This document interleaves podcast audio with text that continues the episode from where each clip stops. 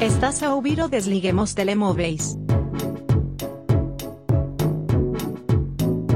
O melhor programa de cinema de Engenharia Rádio. Com José Pedro Araújo e Marco Teixeira.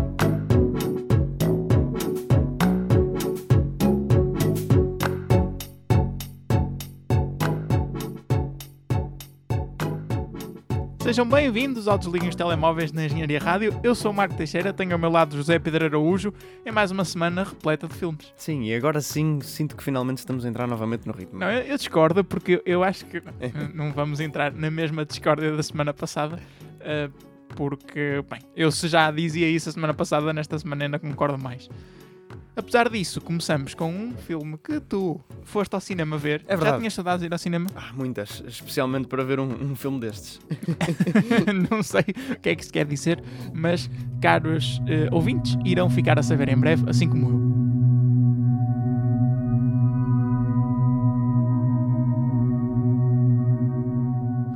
Vamos então falar de Old, o mais recente filme de de Shyamalan. Eh, um filme que me deixou muito curioso porque um dos atores está cast com um mid-size sedan e eu achava que eles iam ser carros a meio do filme, mas pronto, isto não interessa, estou a divagar. Quero saber a tua opinião.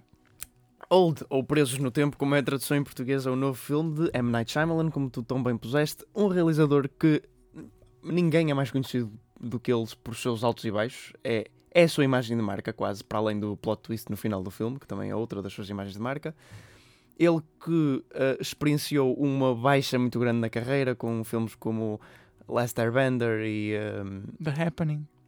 repara que eu estou a deixar The Happening fora e já vou explicar mais ou menos Oh porquê. não. Uh, uh, the hap uh, Happening não, desculpem. De- como uh, The Last Airbender e After Earth. uh, e depois voltou recentemente.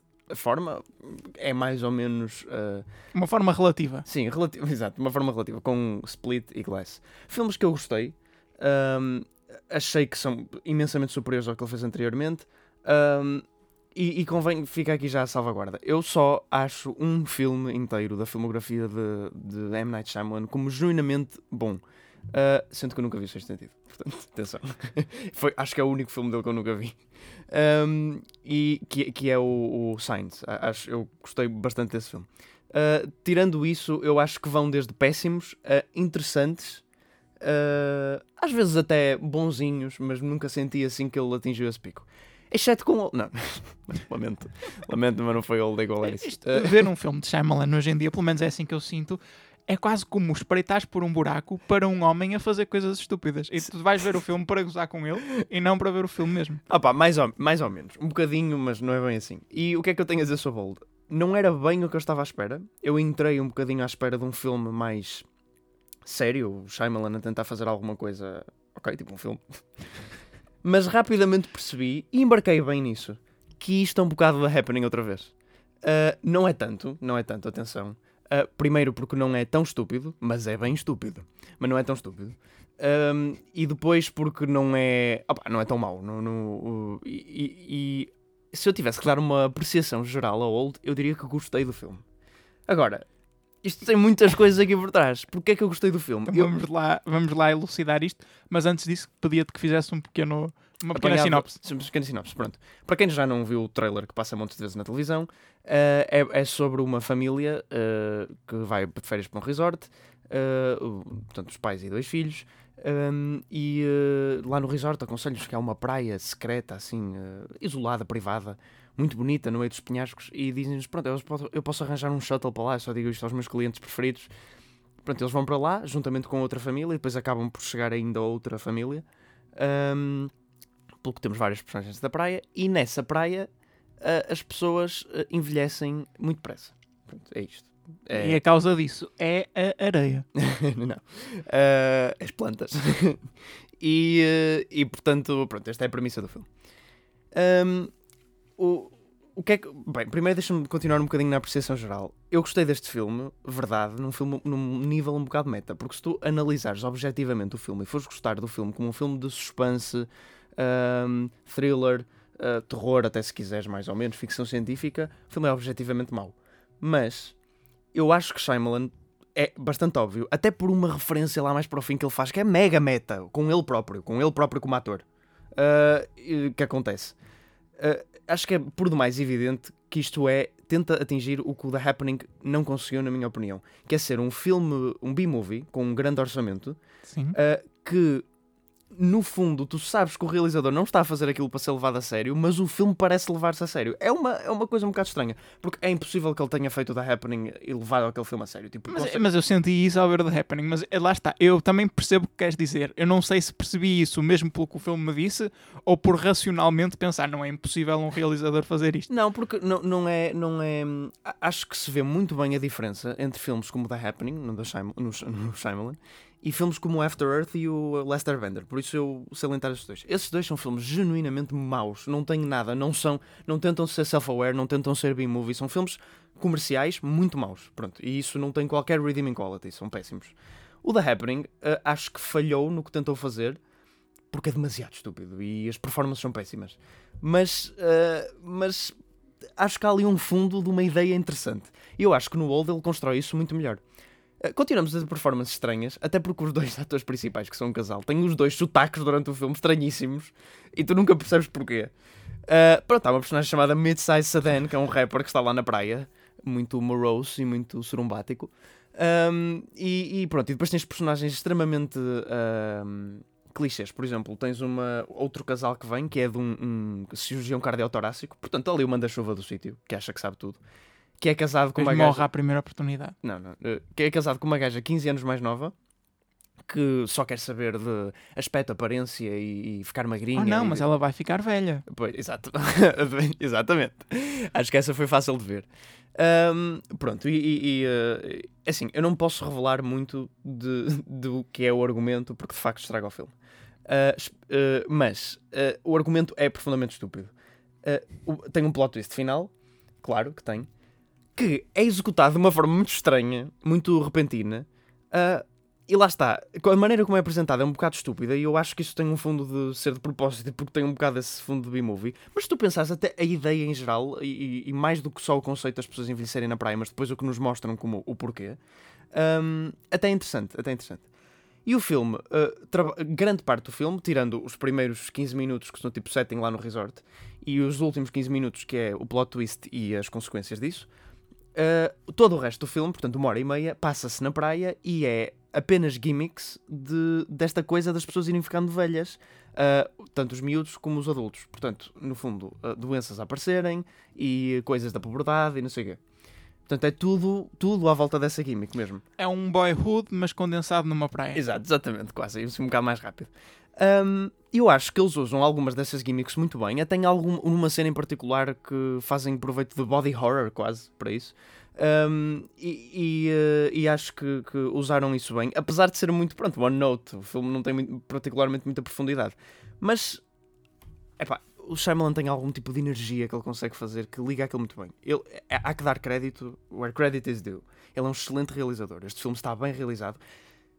E também estou um bocadinho de pé atrás a dizer isto, porque a cinematografia é fantástica, a, a realização é. Opa, eu não digo que é fantástica, mas pelo menos é diferente. Isto é diferente do que se vê no cinema normalmente. Há imensos close-up shots das caras das pessoas super perto quando estão a falar. Ele faz imensas cenas onde tens diálogos de grupo onde a câmera está a rodar e não faz muitas vezes está a filmar a pessoa que não está a falar, tipo estás a ouvir a outra pessoa que está a falar e estás a filmar outra pessoa, que é uma coisa que, ou seja, ele não tem aquele shot reverse shot, que é aquela técnica de filmas a pessoa que está a falar, depois cortas para a outra pessoa que está a falar, depois cortas para, num diálogo. Um, ele muitas vezes faz exatamente o contrário, filma a pessoa que não está a falar. Um, depois tem umas cenas muito estranhas de zoom in, como se fosse quase tipo. um, como se fosse quase tipo. uh, sei lá, um reality show, ainda por cima aquilo é numa ilha.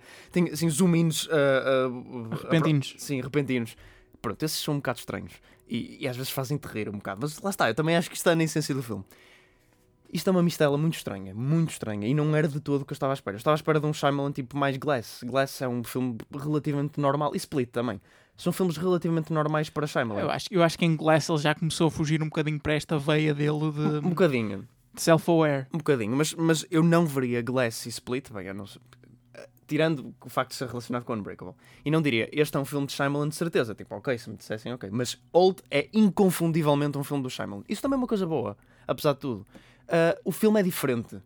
não é muito bom, mas é diferente. E isso, isso agora já é uma coisa muito boa. Porque repara, tu vais, o filme que tu vais falar, provavelmente em termos de qualidade, é superior a este. Só que é igual a tantos outros que eu não vi, atenção, mas, eh, mas estou a presumir. E, e é essa, essa coisa, eu já tenho a capacidade de presumir isso, isso é que é triste. Sim.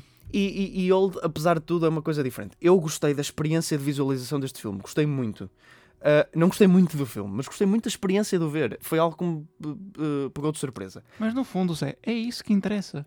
É isso que interessa, sim, é verdade, é isso que interessa. A qualidade objetiva do filme não é muito boa, não é? E digo isto, o argumento é estúpido, as performances são médias. A única coisa que eu acho que é, que é uh, objetivamente boa é a cinematografia e a realização que pelo menos é diferente. Um, e pronto, e fico, eu fico, recomendo ver Old no cinema. Uh, acho que a maioria das pessoas não vai gostar.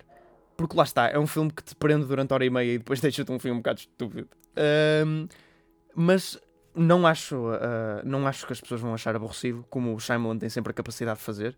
Mesmo os piores filmes dele, à exceção desses dois. Por exemplo, Lady in the Water, outro filme, que é profundamente estúpido e também acho que não consegue. E eu acho que esse já nem é tentativa de B-movie, acho que isso é só, é só pretencioso. Mas deixou-me interessado, porque é uma história completamente fora da caixa. Um, e por isso é que eu saliento estas duas, After Earth e Last Airbender, como outsiders na, na, na filmografia de Shyamalan. Aqueles filmes que vão para a quarentena. Não... Quase. Paga-se. Uh, porque, porque, são mesmo produtos de estúdio e maus. Um, e o que veio a seguir, também o da Visit, não é propriamente. Bom, é um bocadinho diferente. E mesmo o Split e o Glass, que são filmes uh, superiores até em termos desta qualidade, uh, na minha opinião, acho que são filmes um bocadinho mais genéricos. Não que isso tenha mal, eu gostei do Split e do Glass. mas eu acho que este filme é o primeiro filme desde The Happening que soa genuinamente Shyamalan. É algo genuinamente dele. E pronto, se isso é bom, se isso é mau, para mim resultou bem melhor que The Happening no que queria fazer um, e achei uma experiência divertida. Eu nunca sonhei num programa nosso estarmos a usar The Happening como fruto de comparação para um filme e o filme ser bom ou, ou tu ter gostado. Mais ou menos. Pronto, é assim, é um, eu, eu acredito, é possível tu veres este filme e dizer, Zé, o que, isto é péssimo. É possível e eu dou-te razão. Mas, pá, eu gostei.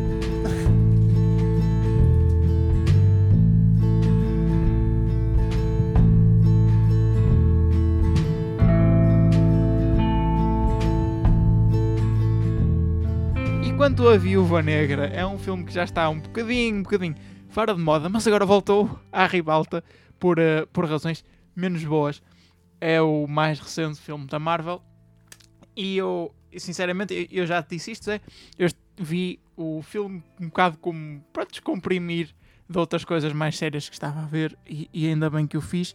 Não no sentido de precisar descomprimir, mas no sentido de não uh, focar a minha atenção ao longo desta semana neste filme porque e ah, é difícil, tu, tu sabes disso, tu já passaste por isso também, é difícil vir aqui comentar filmes da Marvel. Porque é quase um, um universo à parte. É, é, claro, um universo à parte dentro do, da narrativa, mas é, são um tipo de filmes que tu não podes comentar como os outros tipos de filmes. É como eh, avaliar hambúrgueres do McDonald's. Eu faço muitas metáforas com comida neste programa. Está com fome. É como avaliar um hambúrguer do McDonald's tu já sabes que aquilo vai ser. Nunca vai passar do medíocre. Ok? Mas depois há uns que são melhores que outros. que é aquilo que, que, tu vais e pedes mais vezes. Concordo muito contigo. Este filme é um. Uh, filete ou fish. Ui! Péssimo. Eu não consigo perceber, um, a existência deste filme dentro do universo da Marvel. Dois, uh, a necessidade. Três, eu acho que os uh, pessoal, os uh, pessoal de Fatiota que foi responsável por este filme dentro da Marvel não deve sair ao mundo nos últimos 5 anos e então já está tão focada naquela realidade que é o MCU que não consegue ver mais nada para além disto. Eu vou tentar descascar esta cebola ao longo dos próximos minutos para tu tentares perceber o que é que eu estou a dizer. Portanto, Viúva Negra ou Black Widow é um filme sobre a Black Widow, uh, entre os filmes da Guerra Civil e do Infinity War, uh, naquele período, uh, dentro do MCU, onde tu não sabes bem o que é que está a acontecer. Eu, pelo, pelo, menos eu não me lembro. Se eu te disser assim, olha, o que é que aconteceu entre a Guerra Civil e, e, o, e a Infinity War? Nada. E, portanto, o filme conta contigo em tu ainda te lembrares do que é que aconteceu no Civil War que foi há imensos filmes atrás. Tu, já tiveste um mega evento cinematográfico que foi o final da, daquela, da primeira saga ou de não sei que temporada, não sei, pronto, o que eles chamam, a fase. Hum, portanto, já não te lembras do que aconteceu eh, eh, na Guerra Civil e eles pedem-te que relembras isso, que penses quem é que, quem é que está do lado da Black Widow, quem é que está contra ela, ela está a fugir aos agentes da SHIELD e decide reunir-se com a sua família, uh, que pode ou não ser verdadeiramente a sua família. Um, na Rússia, acho eu. Pois é, Rússia. Não é Sokovia? Não.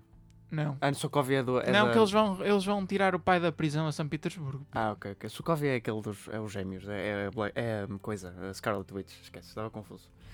E, portanto, ela reencontra-se com a sua família, que são todos também super-heróis, barra espiões, barra whatever. Mas supostamente a Black Widow é órfã, como toda a gente sabe, dentro da MCU, portanto, que ela é uma família adotiva, digamos assim.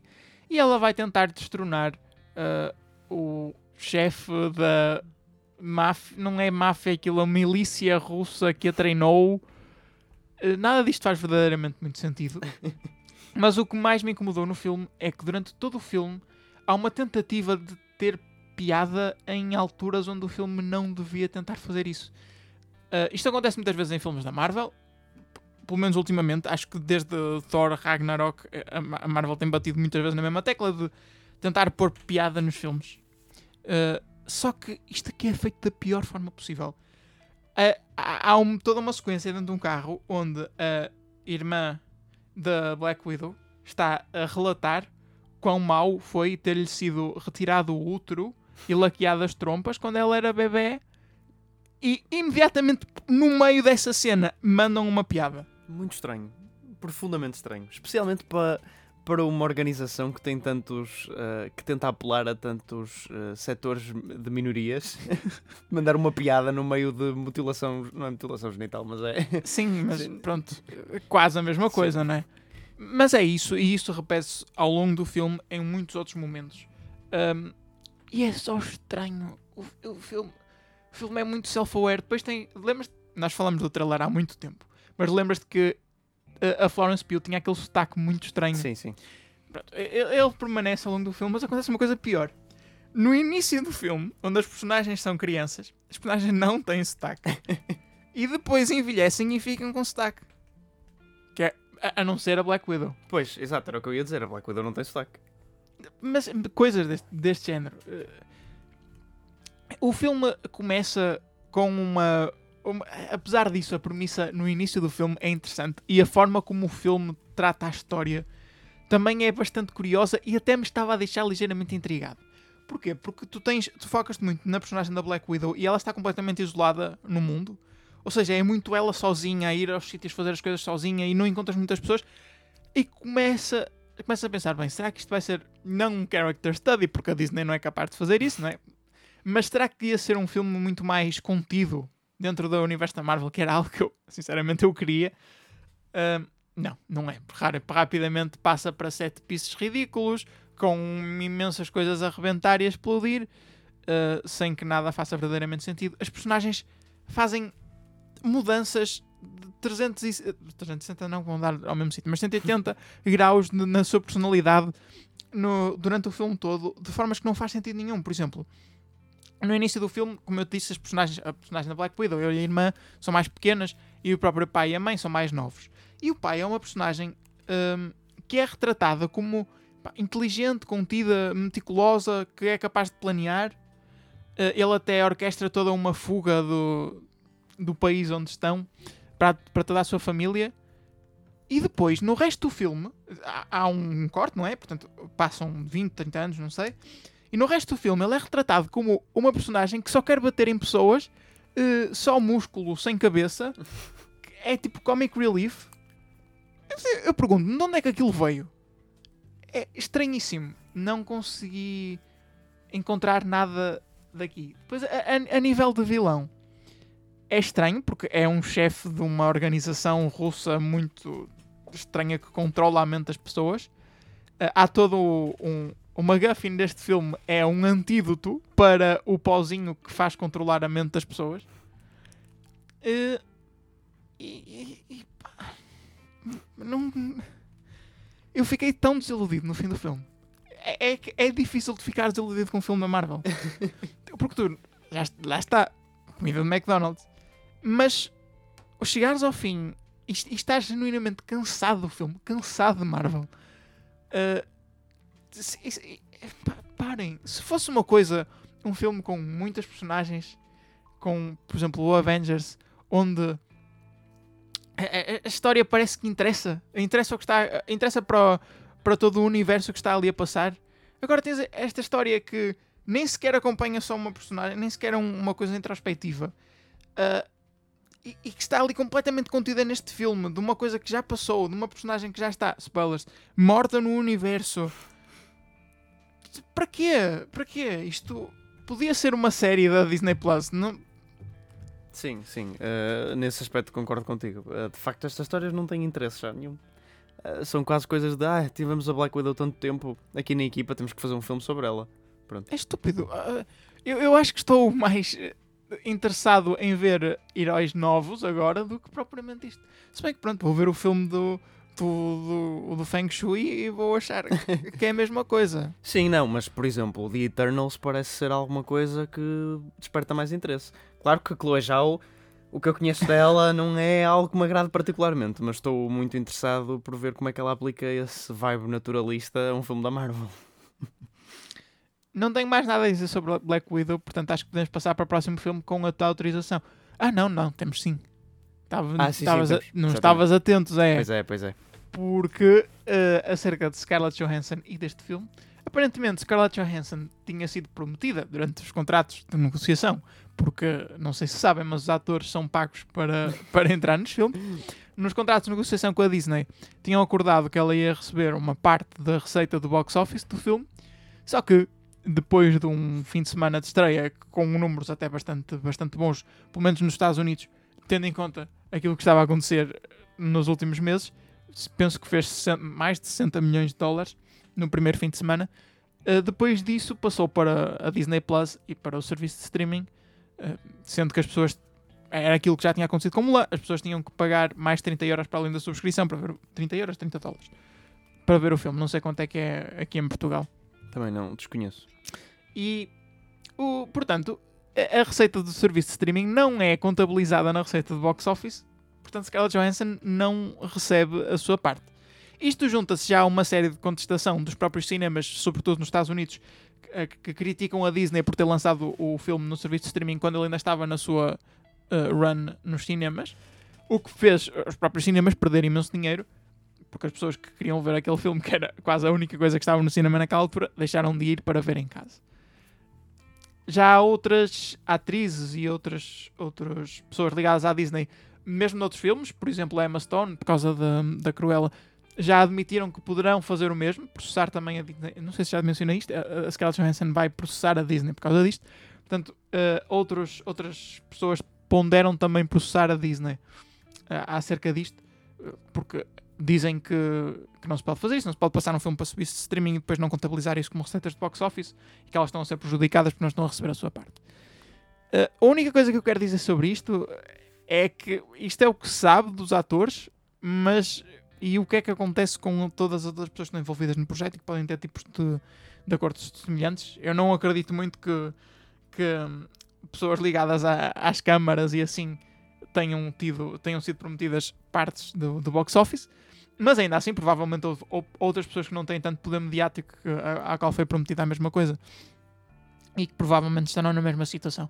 Também queria saber a tua opinião quanto a esta ideia de teres filmes a passar no cinema e depois passá-los para, para o serviço de streaming, sobretudo com um custo, que é isso que me faz mais confusão, um custo tão elevado para além da subscrição de serviço de streaming. Sim, sim. eh, essa coisa do, do- O custo é absurdamente elevado. Quer dizer, é isso. Tu tens a subscrição, depois tens que pagar imenso dinheiro. Quer dizer, ah, podem dizer cá desculpa. Ah, mas, mas se fosse só cinema, quer dizer, se tu reunis quatro pessoas em casa ou cinco para ver o filme, pagas o mesmo que se fosse só cinema. Sim, mas como é óbvio, a experiência que o cinema te proporciona é toda uma outra coisa. Tu não tens o ecrã, nem o som, nem o isolamento, nem a experiência de ir ao cinema. Sim, e se pões quatro pessoas numa sala a ver de uma televisão, não vai ser uma boa experiência para todas elas, não é? Sim, claro.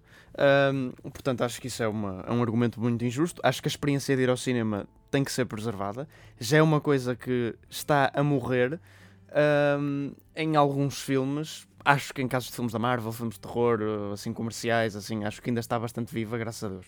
Mas, Mas está viva nos filmes onde não devia estar, não é? Ou que não era tão necessário. sim, pronto. Mas estão a tentar matá-la no filme onde ela ainda está viva. Nos filmes onde ela ainda está viva.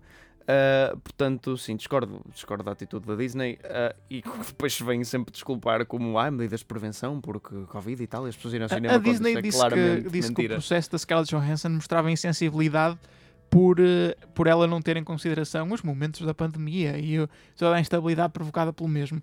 Mas também há muitas pessoas, eh, muitos críticos da Disney, a dizer que na verdade isto é uma manobra da Disney tentar aumentar as suas receitas na Disney Plus e valorizar as suas ações por. eh, porque está a injetar mais dinheiro para si mesmo, porque aquela parte do dinheiro que ia para os cinemas, e mesmo o dinheiro que os cinemas faziam ao vender as bebidas e as pipocas e, e não sei o quê, isso vai tudo canalizado para os 30 dólares que a Disney cobra. Sim, claro. E- e essas compensações aos tais atores que estão envolvidos no filme também vão pelo cano abaixo. Pois. Ahm, sim, como é óbvio, é uma hipocrisia da, da, da Disney vir falar de pandemia. Ainda por cima num país, isto que é tudo mais centrado nos Estados Unidos, não é? Que pouco está importado com a pandemia, porque se tu vês vídeos dos Estados Unidos, quer dizer, as máscaras são acessórias. Mas enfim, Bem, ficamos à espera de mais notícias de- deste processo, mais notícias do MCU.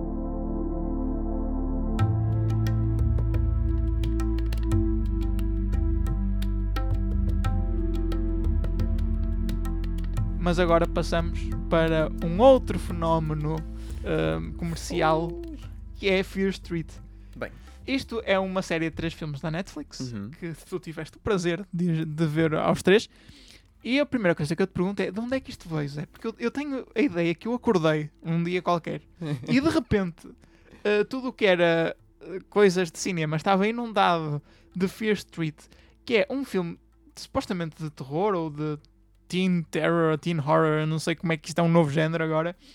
eh, disto, mas isto- estamos no meio do verão, Zé, o que é isto? Sim, realmente. Não sei, olha, isto saiu na Netflix, é uma trilogia. Cada filme saiu com uma semana de diferença. É baseado num, num- em livros do R. L. St- eh, R. L. Stein, eh, um escritor tipo épico daqueles de, de- desse, desse terror meio. Está-me a faltar o nome, ele tem um. Stephen King. Não, sim, também, também Stephen King, mas é um bocadinho mais antigo, tipo Lovecraft. é Sim. é- é- Lovecraft. Lovecraft. Não, não é Lovecraft. Lovecraft. Eh, mais ou menos. Eh, pronto, é assim um escritor conhecido de, de terror. E esta realizadora, Lee Janiak, pegou e fez três filmes para a Netflix assim de repente. Ahm, e sim, isto sendo saindo na Netflix, sendo teen horror, como é óbvio, é um mega hit, né? Ainda por cima com muitas inspirações de Stranger Things, mas mais adulto. Ou seja, mete as neiras e mete sangue, muito sangue, e mete co- cenas que podem ser um bocadinho mais assustadoras. E são três filmes, portanto, é, foi quase lançado como um evento. Tanto que foi lançado como um evento e não como uma trilogia convencional. Além de ser apenas uma semana de diferença entre os filmes, cada filme começa com. eh, Exceto primeiro, como é óbvio. Começa com um recap do filme anterior, que dura para aí dois minutos. E cada filme, exceto o último, acaba com um mini trailer do próximo filme. Portanto, estás a ver que isto é mesmo. É uma minissérie mais do que uma trilogia, quase. Sim. Mas como são três filmes, e como são efetivamente filmes, são passíveis de ser trazidos cá ao programa. Não pensem que eu ando para aí a trazer isto como minissérie quando eu já vi efetivamente minisséries bastante boas. E também já trouxeste aqui Chernobyl, por exemplo. Já, é verdade. Mas pronto, isso é nas semanas mais paradas. Ah, e uh, Chernobyl é uma boa minissérie, atenção. Ah, pronto, Fear Street. Vou tentar ser breve, se bem que é um pouco difícil porque são três filmes. Ahm, ah, O que é que eu ia dizer a isto?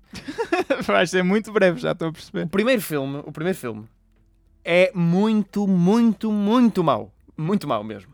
O segundo e o terceiro filme são aceitáveis. E são uma coisa que eu compreendo chegarem a um fenómeno. Mas o que eu não compreendo é como as pessoas tiveram as forças. Como é que eu arranjei as forças para ver o segundo e o terceiro filme depois do desastre que é o primeiro?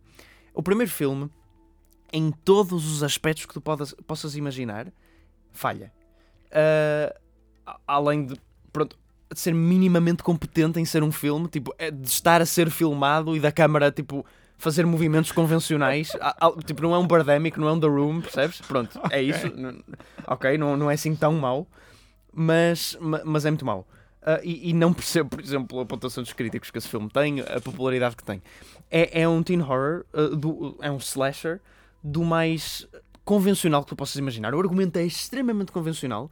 Durante os primeiros 10 minutos é feita uma quantidade absurda de exposição. Aliás, aliás, é feita durante o filme inteiro, mas durante os 10 minutos, particularmente, primeiros 10 minutos, ahm, que explica quase, vá, deixa um bocadinho, ah, ah, deixa um plot twist para o filme final, mas explica no fundo o mecanismo por detrás da trilogia toda. Então, e qual é o mecanismo por trás da trilogia toda? Posso dizer, né? agora que já fez Pois. explicar nos primeiros 10 minutos. Ahm, aqui, isto eh, centra-se em duas cidades rivais, eh, Sunnyvale e Shadyside. Ah, I'm uau. not making these names Parece up. aquele filme do. da- ah, eu não me lembro do nome. Da, da- que passava sempre no Halloween na Disney. eh, que era sobre uma aldeia ou uma cidadezinha onde eles fechavam o Halloween e depois coisas estranhas aconteciam. Já desconheço, lamento, Marco, estragar a tua percepção de infância, mas eu não. S- portanto, Sunnyvale e Sh- Shadyside, acho que dá para perceber qual é que é a bonitinha perfeita e qual é que é ela, é onde acontecem os homicídios e as coisas más. Pronto. Sim, Sunnyside. Não, Sunnyvale. Sunnyvale. É Sunnyvale boa, não é? é- não é onde acontecem os crimes. Era boa, mas- não. Parecem também cidades dos Sims. Sim, também, um pouco. Uh, pronto, e em Shadyside há uma série de assassinatos que têm vindo a acontecer ao longo de vários anos e que estão ligados a uma bruxa chamada Sarah Fear, um, uh, sendo que, foi queimada naqueles trials das bruxas, e sendo que o, que o último filme se chama Fear Street 1666, acho que dá para perceber onde é que isto vai. Um, 1666 é in, o ano, Sim. portanto acho que dá para perceber que vamos até esses trials. Uh, e uh, pronto, e, e, portanto ela mandou uma assombração e escreve lá uns nomes numa parede e esses nomes um, são pessoas que se vão tornar assassinas uh, e matar uma série de gente e fazer uma killing spree. Pronto. E há uns adolescentes que ficam envolvidos no meio disto. Pronto, olha, este primeiro filme tem. As performances são péssimas, o- a história é extremamente previsível. A música! A música é uma coisa comum à trilogia toda, mas que é particularmente notável neste primeiro filme. Notável as in notes. Nota-se, não é boa. Sim. É péssima, é tipo mega orquestral. Parece que estou a ver um filme do Spielberg. Parece que estou a ver o Hans Zimmer a fazer aquilo. Uh, parece que estou a ver um filme da Disney. É, é- é super alta e. e- e, uh, sei lá, quando eu digo orquestral, não é no sentido de violinos, tipo. Tipo aquela coisa de terror. Não, não. É, é quase parece que estou mesmo a ver um filme. O que num teen horror É estranho. movie é estranho. É profundamente estranho. É sempre música e, e acho muito desa- desadequada. Pronto, depois há, há- há um romance neste primeiro filme entre um miúdo. Que, eu não sei as idades deles, mas o que parece ser um miúdo de 13 anos e uma miúda de 17. E é profundamente ah, desconfortável. Ahm, e opá, tudo tão cringe. Pronto, eu não me quero alongar porque não tenho muito tempo, mas este filme é muito mau. Muito mau. E quanto ao segundo filme? Ah, Deixa-me só dizer, desculpa, ah, reforçar que tem quantidades absurdas de exposição, que é uma coisa que torna os outros filmes ligeiramente melhores. Porque como este filme explica tanta coisa, eles sentem a necessidade de explicar tudo o que está, os fenómenos sobrenaturais que estão a acontecer com coisas de feitiços e livros que eles vão buscar e, e- e nomes da bruxa e Da nomes disto. Chocopiwa. Exato, Chocopiwas, é isso mesmo, isso, essa pegou mesmo. Ah, pronto, para quem não está a par, isto é uma coisa de It Chapter 2 eh, que, que é uma referência muito estúpida a algo sobrenatural e, portanto, Sim. acho que é uma, um bom- uma boa metáfora para aplicar a tudo o que apareça a seguir. Bem, ahm, os outros dois filmes não têm tanta necessidade de fazer isso, especialmente o segundo, o que os torna automaticamente melhores. Fear Street 2, 1974 e 78, sendo que este é o 94, ahm, é um. É 78?